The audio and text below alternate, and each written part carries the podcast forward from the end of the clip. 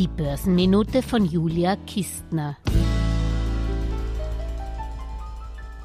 Meine Lieblingsente feiert bereits ihren 75. Geburtstag und sitzt immer noch auf seinem Geldspeicher. Was ich von Dagobert in puncto Geldanlage früh gelernt habe, wer den Kreuzer nicht ehrt, ist des Talers nicht wert. Und so habe ich mich schon in jungen Jahren auf das Pfand von zurückgelassenen Leerflaschen spezialisiert. Das Vermögen des reichsten Eipels der Welt beläuft sich übrigens auf geschätzte 10 Pimpillionen, 83 Fantastilliarden, 487 Tripstillionen und 16 Kreuzer.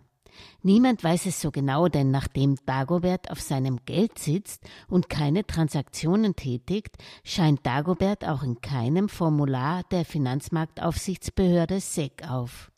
Leider nehmen wir Deutschen, Österreicher und Schweizer Dagobert uns zum Investorenvorbild. Dabei hätte die Ente aus Florida selbst dringend Finanzbildung bedurft, das Geld im Speicher vergammeln und es nicht für sich arbeiten zu lassen ist nämlich reine Geldvernichtung.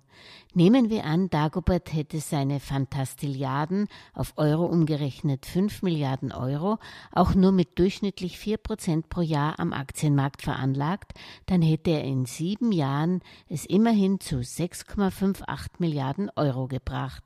Mit seinen 75 Jahren könnte der Fantastilliardär heute gleich mehrere Geldspeicher mit insgesamt über 94 Milliarden 726 Millionen Euro befüllen.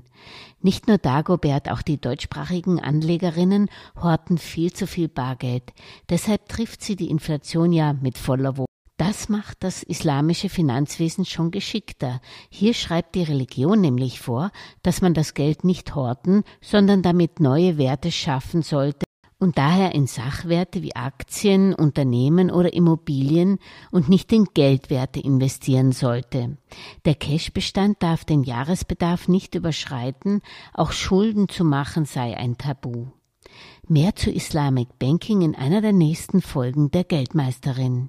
Zurück zu Disney und der Jubiläumsausgabe zu Dagobert Ducks rundem Geburtstag.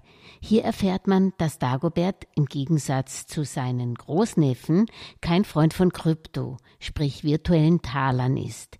Kann ich nachvollziehen. In digitalen Speichern kann man nur schwer ein Geldbad nehmen.